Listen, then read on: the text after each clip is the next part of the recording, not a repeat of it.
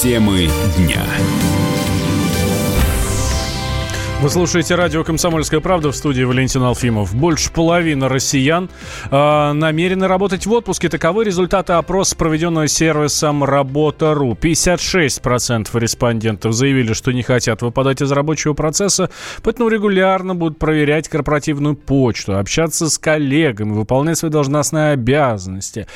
Отказ от отдыха может обернуться негативными последствиями, прежде всего для здоровья, считает психолог Артур Гороганов длительная работа без отпуска в первую очередь будет грозить человеку эмоциональным выгоранием. То есть он э, может начать испытывать различные психосоматические симптомы, раздражительность, э, может проявиться аллергическая реакция, он может испытывать депрессивные состояния, как следствие нарушения работы восприятия и мозга. Следует э, понимать, что отдых и отдых активный и пассивный – это очень важные составляющие повседневной нашей жизни, в том числе и уход от информационного воздействия, то есть любого взаимодействия с гаджетами, с социальными сетями, с виртуальной паутиной пространством и с телефонными звонками и смс-ками. Все это важно компенсировать непосредственно отдыхом для того, чтобы полностью сбросить то напряжение, которое накапливается с течением времени. Оно никуда не девается, оно наоборот а, как бы входит в тело и образует так называемый мышечный панцирь, мышечную броню. И вот она уже через какое-то время начинает стимулировать психику к тревоге, к определенным а, состояниям, к паническим атакам, и возникает так называемый замкнутый круг, когда мы не можем выйти или же из своего собственного зажима, или же из э, состояния тревоги, паники, страха, а, или же угнетенного, депрессивного состояния.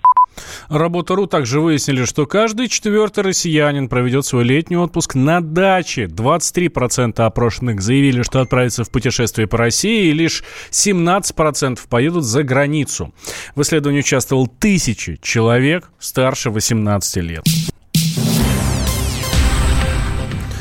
Российских студентов и школьников в обязательном порядке проверят на наркотики. Соответствующий законопроект разработало Министерство здравоохранения. Исследования будут включать в себя анализ на опиоиды, каннабис, кокаин и синтетические вещества. Планируют, что изменения коснутся плановых медосмотров.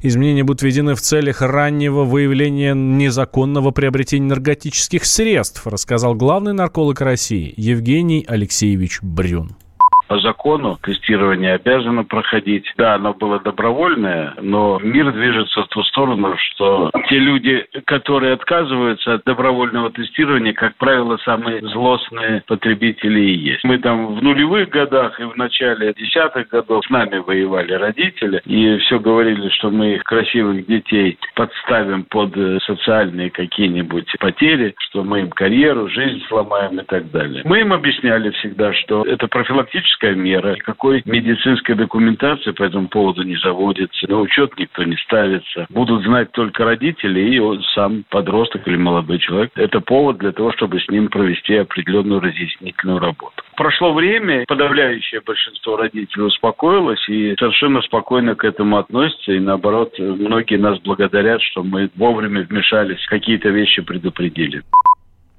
Обязательно проверка на наркотики – это нарушение конституционных прав ребенка, отмечает член общественной палаты правозащитница Элина Жгутова оно не бьется ну, ни с одной нормой законодательной, ни с Конституцией, там, ни с законом образования, ни с законом о вот этом медицинском вмешательстве. У нас вообще вот принуждение это нигде не предусмотрено. Это нарушение прав человека доказывает, что я не верблюд, я никому не обязан. У нас презумпция невиновности. То есть сначала я потенциальный наркоман, а потом я гражданин России, что ли? То есть это как? А для детей это просто вредно. Это просто, по сути, скрытая пропаганда. Они что, опираются на какой-то опыт, какой-то европейский, там, еще китайский, там сейчас принято еще, да, приводить, на котором вот было так сделано, и какой-то получился социальный эффект. Вы нам говорили, знаете, в той стране полностью ликвидирована наркомания, в детская, да, потому что вот начали с первого класса всех проверять на наркотики. Вы об этом слышали? Нет. Но не приносит этого эффекта, кроме как обратного. Я бы, честно говоря, всегда в таких вещах вижу конспиративную идею, наоборот, внедрить пошире. Родители будут против. Это просто даже вот бабки не ходить. Сейчас поднимется родительское восстание.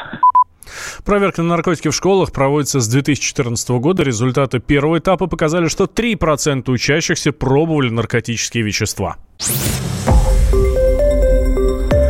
Радио «Комсомольская правда».